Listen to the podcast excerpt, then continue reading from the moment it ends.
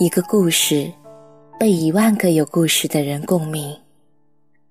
不是那个故事雷同，而是伤口相似。夜色很美，在这个故事里，有你和我，还有很多人。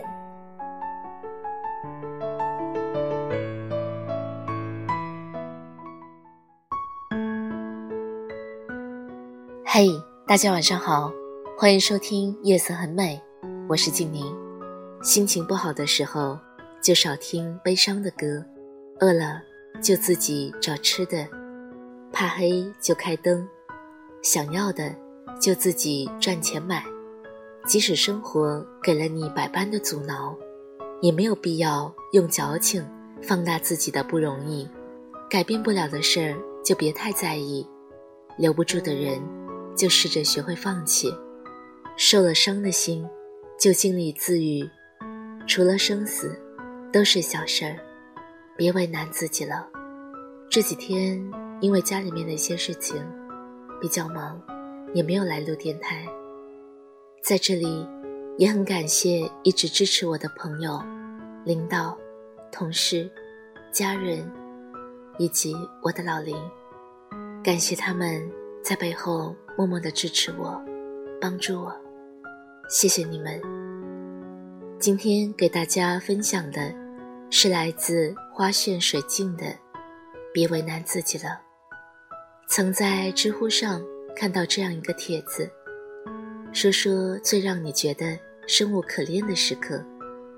帖子下面的回答可谓是五花八门，有人说上私教课。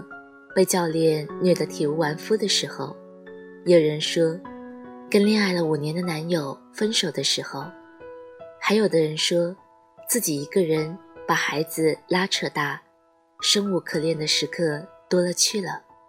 其中有一个回答，至今让我印象深刻。他说，看着最亲的人在病床上挣扎，却无能为力，他带着痛苦离开。我怀着思念活着，也正是那段时间，让我明白了一个道理：除了生死，其他的都是小事儿。所以我学着不为难自己，也愈加的珍惜身边的人。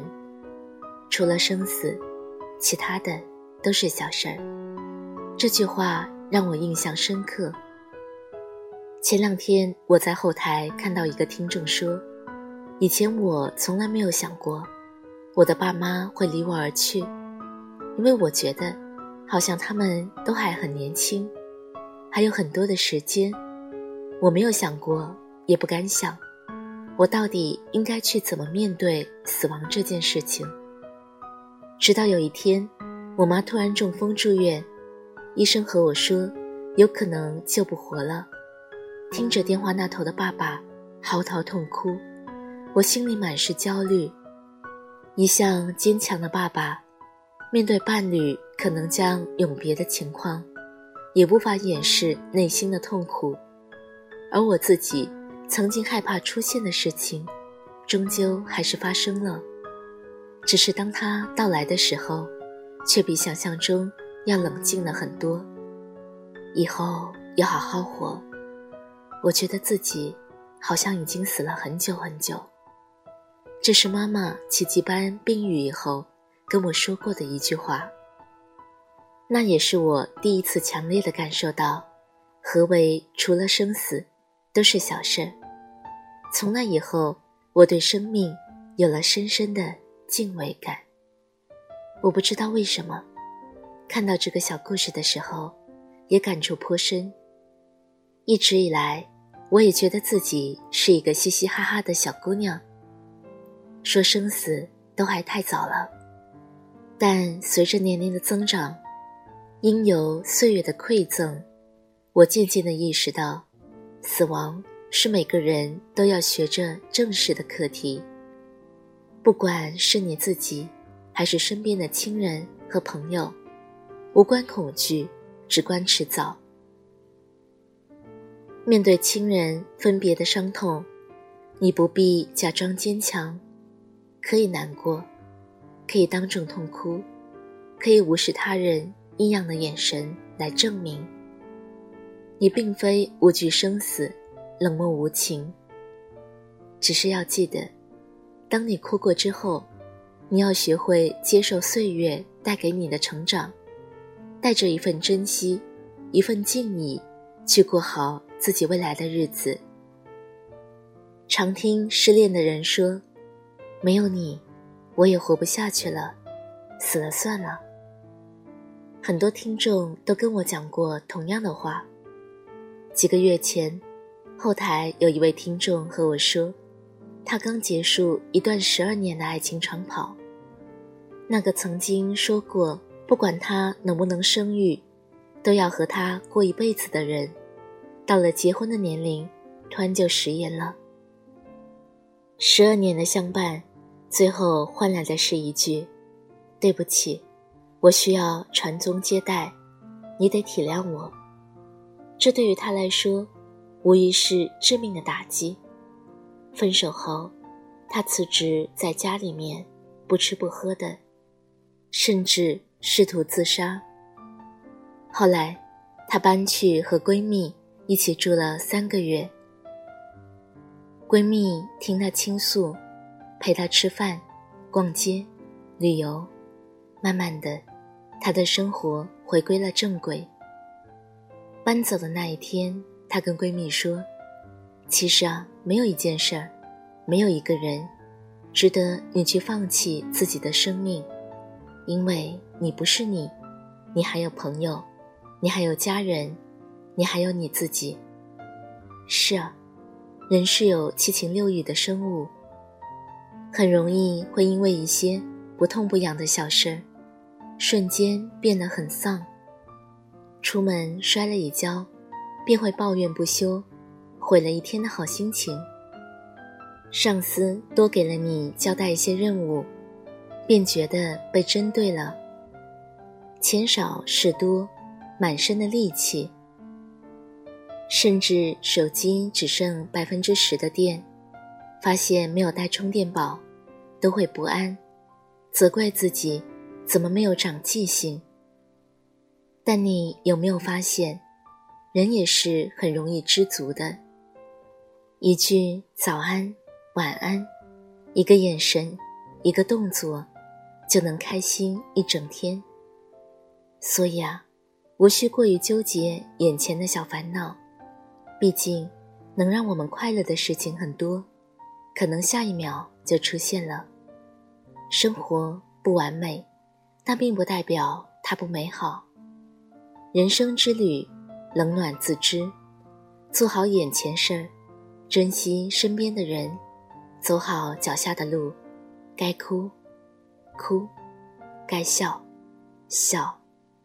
只要还活着，就应该每天认真的洗脸，多读书，少熬夜，内外兼修，继续善良，保持爱心。岁月会让你成长到，不再轻易的在人前矫情。不再四处诉说以求宽慰，而是学会自我消化，笑着往前走，将美好的都留在心底，将遗憾的都随风散去，难道不是吗？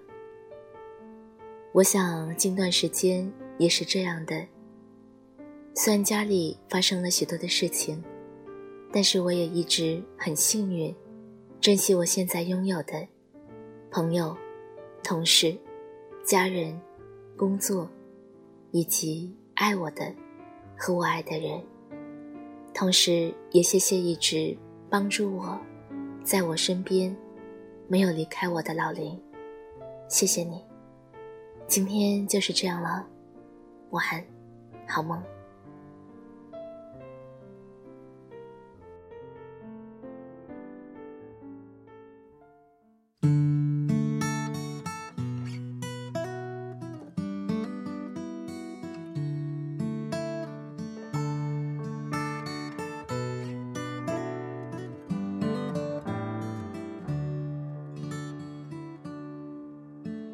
让我掉下眼泪的不止昨夜的酒，让我依依不舍的不止你的温柔。余路还要走多久？你攥着我的手。